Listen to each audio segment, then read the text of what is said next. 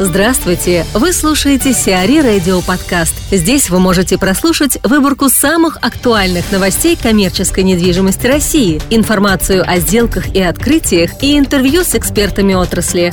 Чтобы прослушать полные выпуски программ, загрузите приложение Сиари Radio в Apple Store или на Google Play.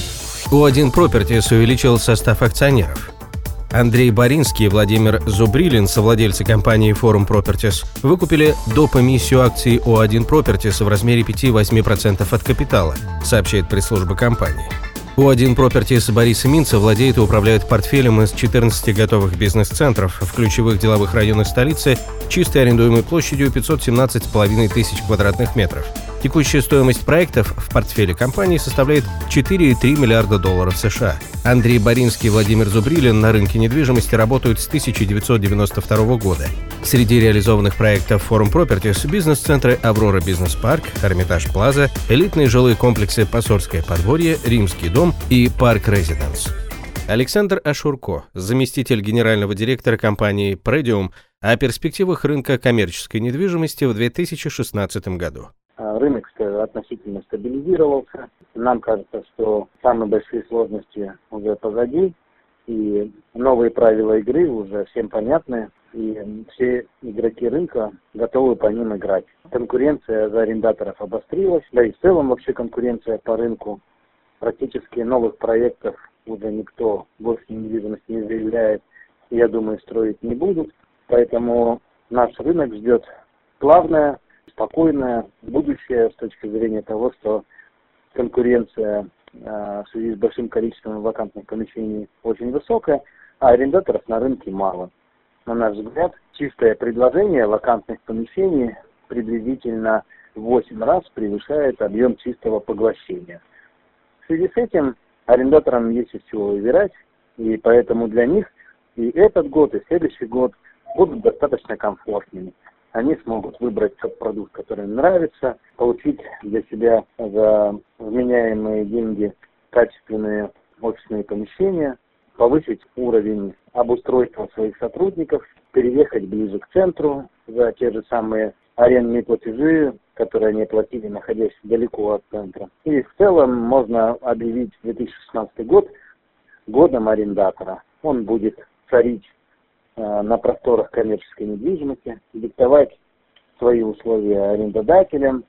Арендателям придется смириться с тем, что их доходы существенно снизились и, наверное, в ближайшие 2-3 года не вернутся на тот уровень, который был для них комфортен еще там в 2012-2013 году.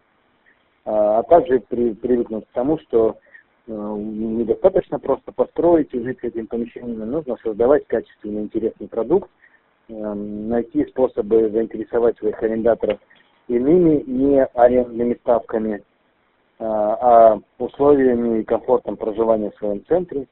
Сейчас им придется заботиться о качестве своих инженерных систем, плотнее заниматься качеством своего персонала и качеством предоставляемых услуг арендаторам. И вообще следующий 2016 год обещает быть интересным. Э, именно с этой точки зрения конкуренция всегда шла рынку на пользу. И, на наш взгляд, с этой точки зрения рынок живой, будет жить, и нас ждет на нем много интересного. Перовский увеличится почти на четверть.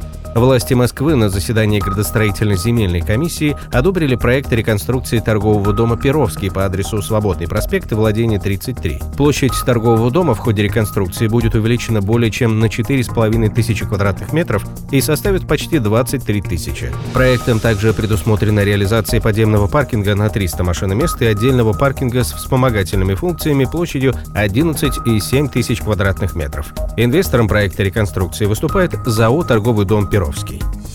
Алкон-3 будет выполнен в стиле сталинской высотки. Компания Alcon Development планирует приступить к строительству МФК Alcon-3 на Ленинградском проспекте в конце весны 2016 года.